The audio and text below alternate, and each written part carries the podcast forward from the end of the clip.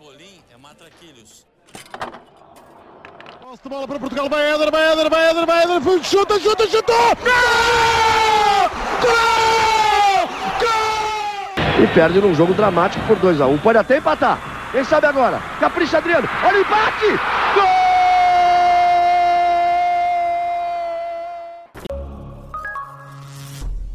Viva! Sejam bem-vindos ao sétimo fascículo desta coleção Europa América, o programa diário do podcast Matraquilhos que acompanha o Euro 2020 e a Copa América 2021. Olá, Rui. Olá, Fragoso. Mais três jogos do Euro 2020 para comentarmos, ao mesmo tempo que a Copa América está prestes a voltar à ação à hora que gravamos. E depois de ontem a Itália ter confirmado o apuramento para os oitavos, hoje mais duas favoritas carimbaram passagem para a próxima ronda. Bélgica e Países Baixos. Já lá iremos, porque vamos seguir a ordem cronológica dos jogos, começando então pelo Ucrânia-Macedónia do Norte. Foi um jogo intenso, divertido e que revelou um atrevimento ofensivo ucraniano digno de nota, com destaque para Yarmolenko, Yaremchuk e Malinovski, decisivos na vitória por 2-1, num jogo com dois penaltis defendidos. Sim, este europeu está a ser pródigo em, em penaltis falhados. Curiosamente, o único penalti convertido até agora nesta fase final foi de um jogador que falhou eh, em 2016 contra a Áustria, o Cristiano Ronaldo.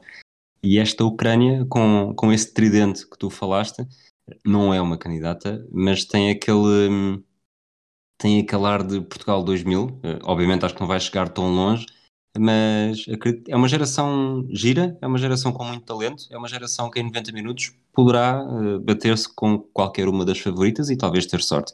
Uh, pode ter sorte uma vez, acho que ter sorte mais do que uma já será mais, mais puxado. De qualquer das formas, uh, se há coisa que nós conseguimos perceber destes primeiros 180 minutos é que um jogo da Ucrânia é entretido e vale bem a pena ver.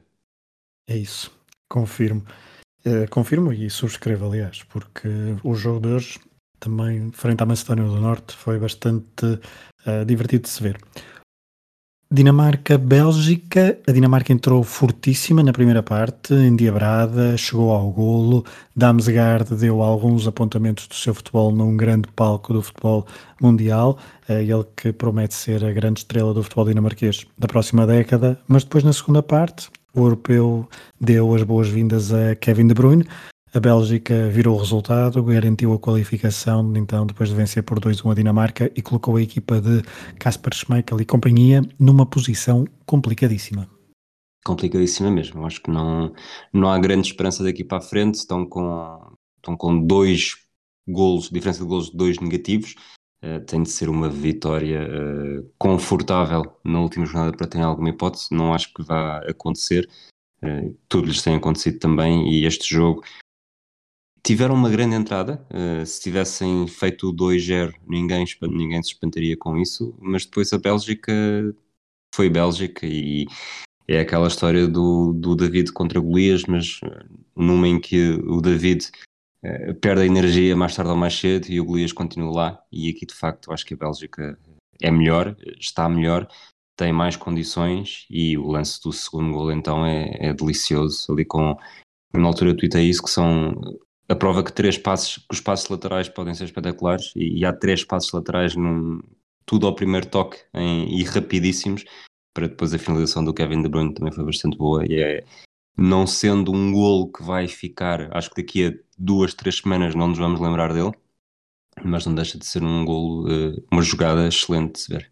Começa com um belo trabalho de Lukaku encostado à direita e ele que na segunda parte um, tentou libertar-se um bocado dos, dos centrais dinamarqueses um, e foi decisivo então nos um, dois golos, não os marcou desta vez, mas, um, mas foi decisivo nos golos. E isto também prova um pouco uh, uma ideia que eu tenho, que vamos ver se se corrobora ou não ao longo do torneio, é que neste tipo de torneios a figura do selecionador normalmente hum, vemos mais como um um condutor de homens, mas quando se tem um pequeno plus uh, de, de acerto tático, e acho que Roberto Martínez o tem, poderá ser decisivo para, nas fases eliminar, uma ou outra alteração, ao intervalo. Claro que é quase batota uh, entrar com Kevin, uh, fazer a sua divisão e entrar Kevin De Bruyne, Alex Witzel ou, ou Eden Hazard, obviamente que é quase batota. Mas refiro-me até a pequenas movimentações e pequenos ajustes no campo.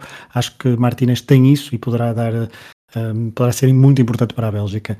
Último jogo do dia, Países Baixos, Áustria. Vitória por 2-0, o jogo acabou há minutos, à hora que estamos a gravar. Rui, Países Baixos confirma então o apuramento em casa. Um, Dumfries, 25 anos, PSV, está em todos os golos e é um, daquele, mais, um, mais um daqueles casos de quase chamemos-lhe amor de verão, não é? Sim, foi, estava a ler isso também há pouco e, e de facto é, é, um arranque de sonho deste, deste jogador neerlandês e aproveito para te fazer uma pergunta que até está relacionado com, com o jogo anterior. Entre Países Baixos e Bélgica, como é que fazes o, o, a ordem de candidatura? Quem é que vês a chegar mais longe, tendo em conta estes primeiros dois jogos? Eu acho que por estatuto eh, a Bélgica está um passo à frente. Porque e tem... achas que é apenas por estatuto? Uh, o estatuto também, por causa do, do, do, do, próprio estilo de jogo, porque tem os jogadores não só de estatuto, mas tem os seus grandes jogadores que parecem estar em ótima forma. Lukaku está num estado está de graça, Kevin De Bruyne provou que está aí para as curvas, veremos o que é que nos dá azar, mas os outros, os outros jogadores estão muito bem. A única coisa que a Bélgica me deixa de pé atrás é alguma fragilidade defensiva, ainda hoje foste à prova pela Dinamarca na primeira parte, revelou várias lacunas defensivas, veremos o que é, como é que melhora. Uh, os Países Baixos, não tem tanto estatuto alguns jogadores, tem os seus melhores jogadores também em boa forma, uh, por exemplo, Depay, uh, De Jong, Dumfries está bastante bem, apesar de ser outro tipo de jogador com outro estatuto, mas eu ainda assim ainda colocaria a Bélgica um patamar acima dos Países Baixos, mas uh, até porque depois a questão de jogar em casa e depois dependendo dos cruzamentos poderá uh, prejudicar mais uma ou outra seleção, veremos. Esta seleção dos Países Baixos... Não sei o que é que tu achas.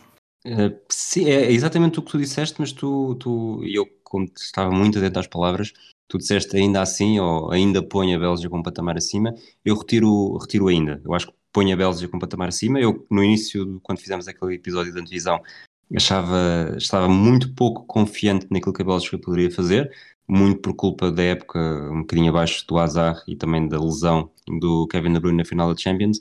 E a verdade é que hoje mostrou que tanto um como o outro estão pelo menos com confiança. O De Bruyne está recuperado e, e a jogar assim não, não, não, se nota quase a moça. E, e o Azar, numa dinâmica que conhece melhor e que é radicalmente diferente do Real Madrid, e diria que, que não vai ser isso que os vai afastar. Portanto, põe a Bélgica acima. Acho que aquilo que tu falaste da fragilidade defensiva é um, é um problema e será um problema quando encontrar seleções conseguem praticamente tocar-te lá a nível de talento individual e capacidade coletiva e depois saberem explorar muito mais as vulnerabilidades a Dinamarca já conseguiu, há outras seleções que estão mais vocacionadas para, esses, para essa guerra de detalhes, apesar de ser uma equipa que no ataque joga uh, fantasticamente bem. Os Países Baixos, mais ou menos o mesmo, assim, a ideia geral, mas acho que num mata-mata, uh, pensando aqui no Scolari, sendo que os Países Baixos nunca foram muito fortes nesse, nesse aspecto, acho que esta seleção, apesar de tudo, lhe, falta, lhe faltará mais consistência ou capacidade de desequilibrar nesse, nesse aspecto. E estou convencido, a Bélgica tem mais treinador do que os Países Baixos. Veremos se isso se nota ou não então ao longo do torneio. Feito o resumo, amanhã, no episódio de amanhã, certamente que voltaremos a falar de Copa América, já não falamos há algum tempo, mas o ritmo do, do torneio sul-americano é diferente do europeu. Vamos às, às rubricas habituais, começamos com o Dia na História, estamos a gravar a 17 de junho. Rui, Dia na História, no, na história do futebol europeu. 17 de junho devia ser nomeado mesmo o dia dos europeus, porque não há nenhum outro que tenha tido mais jogos. No total foram 23, 26 se contarmos com os que se disputaram hoje. Para selecionar um, eh, é um bocado complicado e ao mesmo tempo simples. Portugal não podia faltar esta festa, empatou com a Espanha em 84, ganhou a Roménia em 2000 e derrotou os Países Baixos em 2012. Mas por mais especiais que estes jogos possam ter sido, seja pelo primeiro gol em fases finais, marcado por Sousa, pela vitória oferecida nos descontos por Costinha, ou pela fantástica exibição a garantir o apuramento na Ucrânia, nenhum foi tão memorável como a meia-final do Euro 76 entre a Jugoslávia e a República Federal da Alemanha. A RFA era campeã europeia e mundial em título, mas jogava no terreno do rival, em Belgrado, perante um estádio com mais de 50 mil pessoas. O jogo de alguma forma fez lembrar o milagre de Berna em 1954, no dia em que a Alemanha venceu pela primeira vez uma grande competição. Os germânicos foram surpreendidos nos minutos iniciais e à meia hora de jogo já perdiam por 2-0, com golos de Popivoda e de Zaic. Por esta altura parecia claro que iria haver uma final europeia made in Bloco de Leste, uma vez que a Checoslováquia de Panenka já se tinha apurado na noite anterior. Mas os alemães reagiram e Floa reduziu aos 64 minutos. Depois, aos 79, Helmut Schön protagonizou uma substituição inesquecível. Sai Herbert Wimmer, um médio, e entra Dieter Müller, um avançado. Tinha nome de goleador e não desiludiu. Forçou o prolongamento com um golo aos 82, bisou aos 115 e completou o hat-trick, o primeiro hat-trick na história dos europeus, aos 119 minutos. A RFA festejou, mas o feito épico de Dieter Müller não abriu caminho para um novo título. A história é conhecida, mas vamos guardá-la para os próximos dias. Vamos sim. E eu agora tenho de me guardar é para as tuas perguntas. Vamos ao Mini Noval Roletas. Hoje sou Ana Berlinda. Uh, venha, daí, venha daí essa primeira pergunta. A República Checa estreou-se numa fase final pós-separação com a Eslováquia em 1996 e foi finalista vencida com sete golos marcados por sete jogadores diferentes. Quem marcou o primeiro? Patrick Berger, Karel Paworski, Vladimir Smisser ou Pavel Nedved? Primeiro foi contra a Alemanha? Diz? O foi contra a Alemanha? O primeiro gol marcado, já estou aqui a dar uma pista, foi contra a Itália. No primeiro jogo ah, não, okay, não, não fazem. Desculpa, não. Ok, ok. Diz-me só, portanto, Patrick Berger. Karel Paworski, Vladimir Smisser ou Pavel Nedved? Nedved. Nedved marcou aos 5 minutos do jogo contra a Itália, ganho por 2-1. Resposta correta. Estás, estás a caminho dos 3 em 3? Não. Qual foi o último jogador a marcar mais do que um golo num jogo da final da Copa América? Gabriel Jesus, Luís Soares, Diego Forlan ou Sérgio Agüero? Gabriel Jesus. A resposta certa é Forlan. Gabriel Jesus só marcou um, uh, Luís Soares não marcou, uh, marcou um, aliás, uh, Sérgio Agüero não marcou e Forlan bisou na final de 2011 contra o Paraguai. Paraguai. Exatamente. Eu tive aqui algum receio em pôr esta pergunta, tendo em conta que tinhas falado deste jogo ontem Sim, ou era a, minha, era a minha segunda hipótese, mas eu não sei porquê. Estava a ver o, o Gabriel Jesus a marcar mais do que uma vez. Ele, ele de facto marcou, não é? Marcou. Mas, mas, eu achava que ele tinha marcado mais do que um, mas, eh, mas não. Portanto, vamos à terceira. Qual destes jogadores nunca conseguiu um hat-trick numa fase final de um europeu? Gerd Müller, Dieter Müller, Klaus Allofs ou David Villa? Eu acho que o Villa consegue em 2008. O Dieter Müller conseguiu claramente. Uh, portanto, eu vou para o Gerd Müller por causa do que tu disseste há pouco. Foi exatamente o quê? Uh, que o Dieter Müller conseguiu, foi o primeiro, o primeiro hat-trick de um europeu. Estavas atento, muito bem. Dieter Müller marcou na tal meia-final contra a Jugoslávia com dois gols no prolongamento, Klaus Alofs contra os Países Baixos na fase de grupos de 1980 e David Villa contra a Rússia na fase de grupos de 2008. Em 72, Gerd Müller marcou dois gols na meia-final e dois gols na final da edição de 72, mas nunca conseguiu chegar aos três no mesmo jogo. Portanto, 2 em 3 e estamos novamente empatados. Verdade. Estamos. É, eu está seguir a tua feito. roda. Os nossos ouvintes não sabem, mas isto está tudo feito. Não está nada. Vamos aos palpites, Rui. Um, não Vamos. sei o que é que nos queres dizer. Já todos os patronos que estão a participar neste concurso em exclusivo para patronos do Hemisfério Desportivo têm pontos? Não, porque tivemos uma patrona antiga que só fez hoje os seus primeiros palpites e ainda não pontuou. Portanto, nestes três jogos eh, não pontuou. Hoje, nestes três primeiros jogos do dia, portanto, os do europeu, excluindo a Copa América, não tivemos ainda minutos certos. Já tivemos uh, palpites falhados por segundos, mas minutos certos ainda não. De resto, uh, e para não estar aqui a dizer todas as pessoas que acertaram, porque foi, até foi rico nisso, o João Tiago Figueiredo, a Teresa Perdigão, o Gonçalo Carvalho e o Tiago, o Tiago Ramalho e o Miguel Pereira conseguiram dois pontos nos primeiros três jogos do dia, todos os outros que pontuaram foi apenas um. Uh, o top 3, assim rapidinho, Miguel Pereira com 9, portanto lá está, é caminho de receber o seu livro, João Tiago Figueiredo com 8 e Rui Souza e Rodrigo Carvalho com 7. Eu sei que houve patrões que só começaram ontem a, a, jogar e já têm dois pontos, portanto, tantos quanto eu que estou aqui desde o início, portanto, se não Sabes são patrões... Se nós, pontuarmos, se nós acumularmos os nossos pontos, os meus e os teus, Sim. nem sequer estamos no top 3. Pois, é isso. E temos Mas um então... podcast de futebol. Somos muito fortes.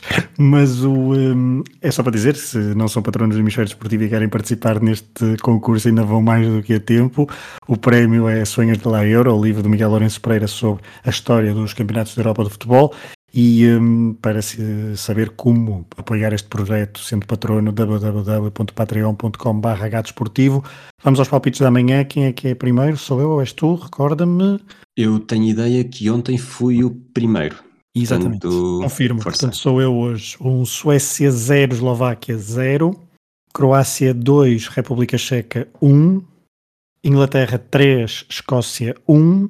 Chile 2, Bolívia 0 e Argentina 2, Uruguai 1.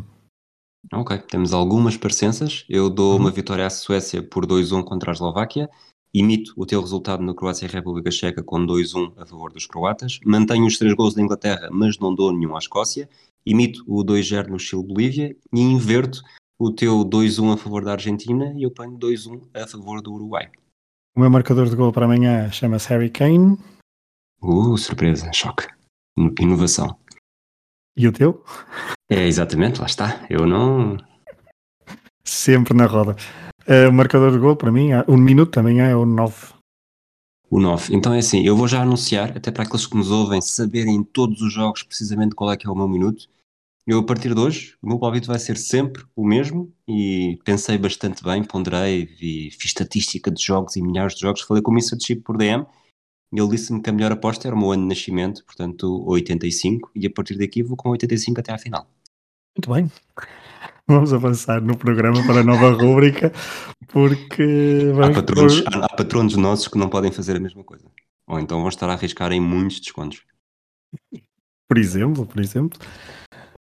Vamos ao jogo na história. Uh, esta cabe-me a mim. Amanhã, 18 de junho de 2021, haverá um Inglaterra-Escócia e parece-me uma heresia não contemplar nesta rúbrica o duelo que representa a rivalidade mais antiga da história do futebol.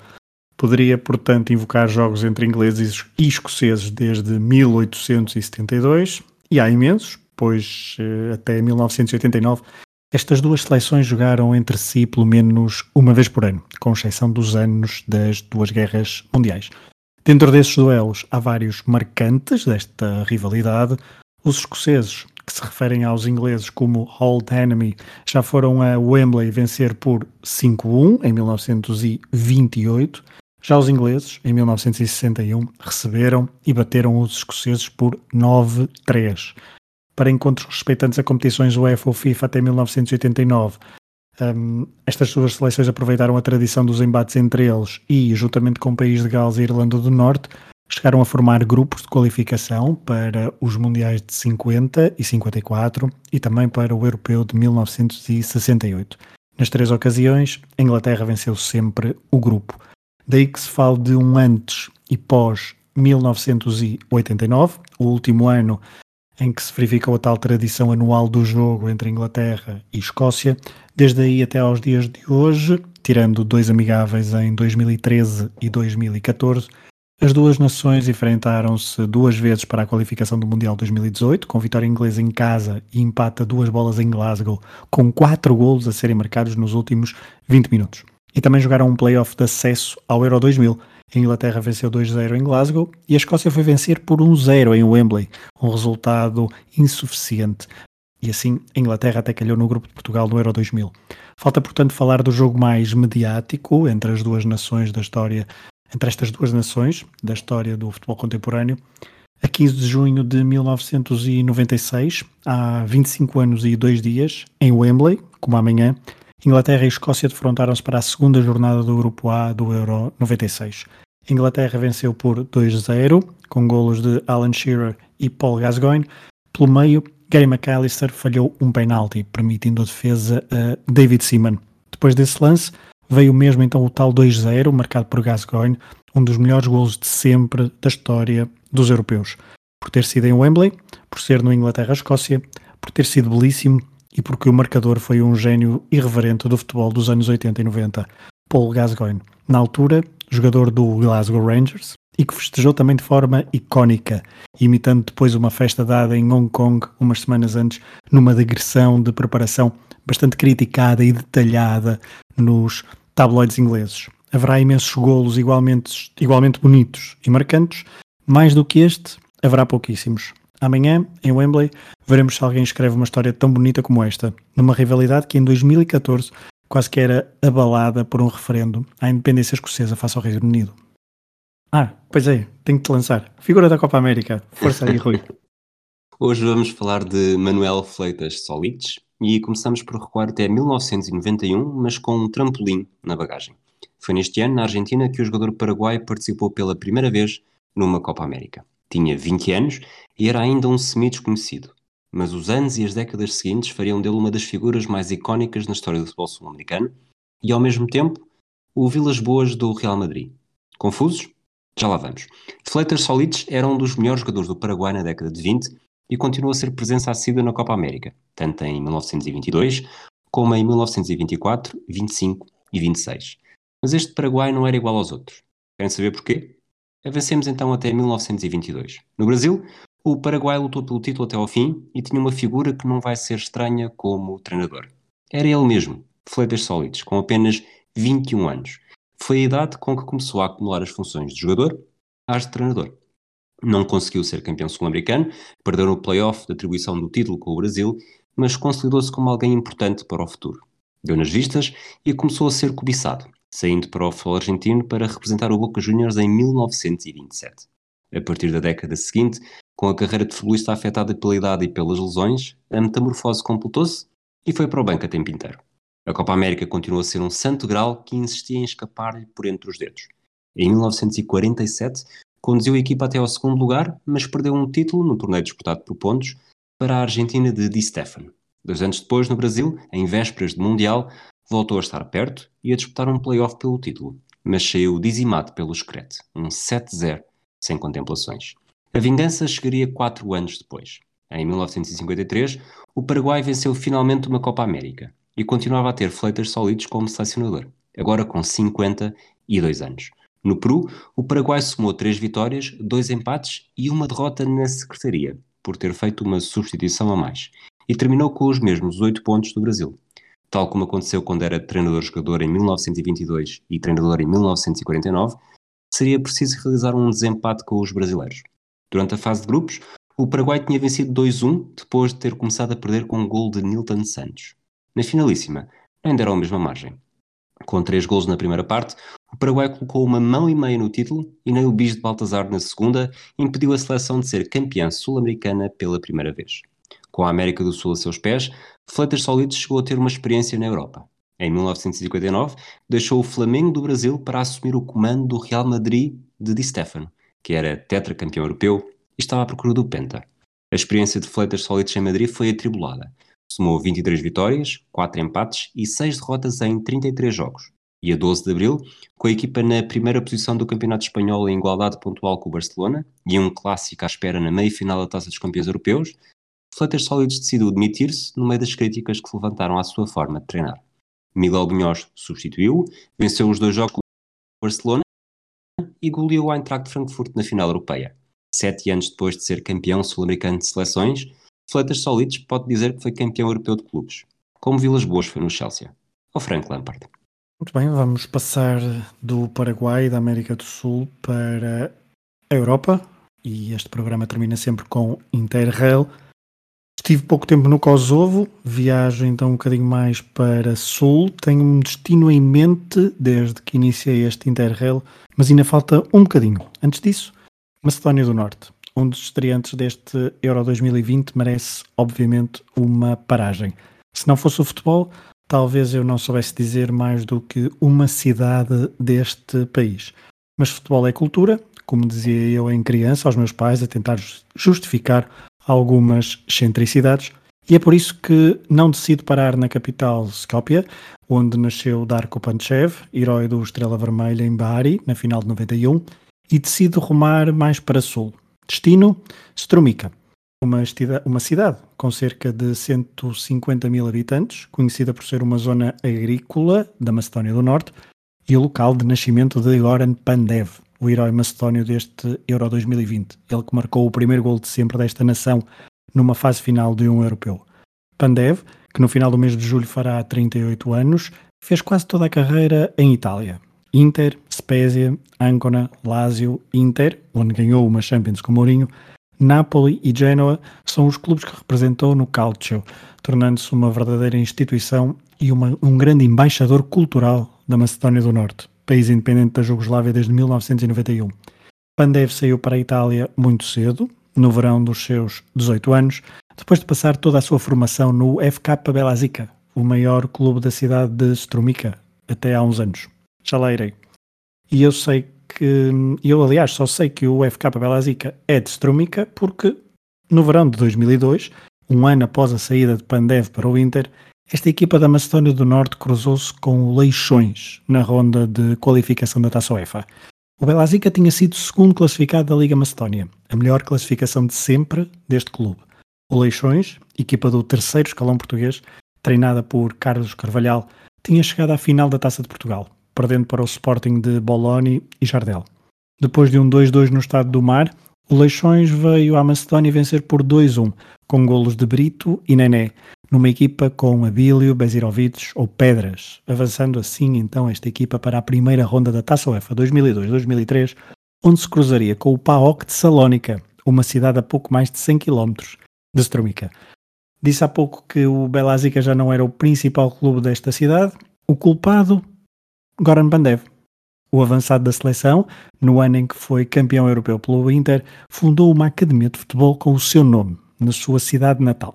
Durante alguns anos, andou apenas pelos escalões de formação, mas depois de uma reestruturação, o clube apostou no futebol sénior e chegou à primeira divisão depois de vencer a segunda liga em 2016-2017.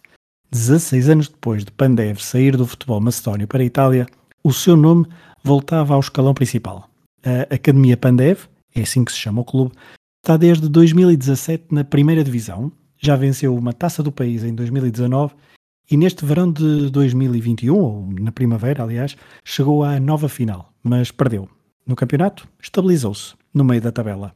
Com aquela vitória na taça, no verão de 2019, a Academia Pandev disputou o seu primeiro jogo europeu na primeira eliminatória de qualificação da Liga Europa, perdendo por duas vezes por 3-0, frente aos, bónios, aos bósnios do Zrinski Mostar.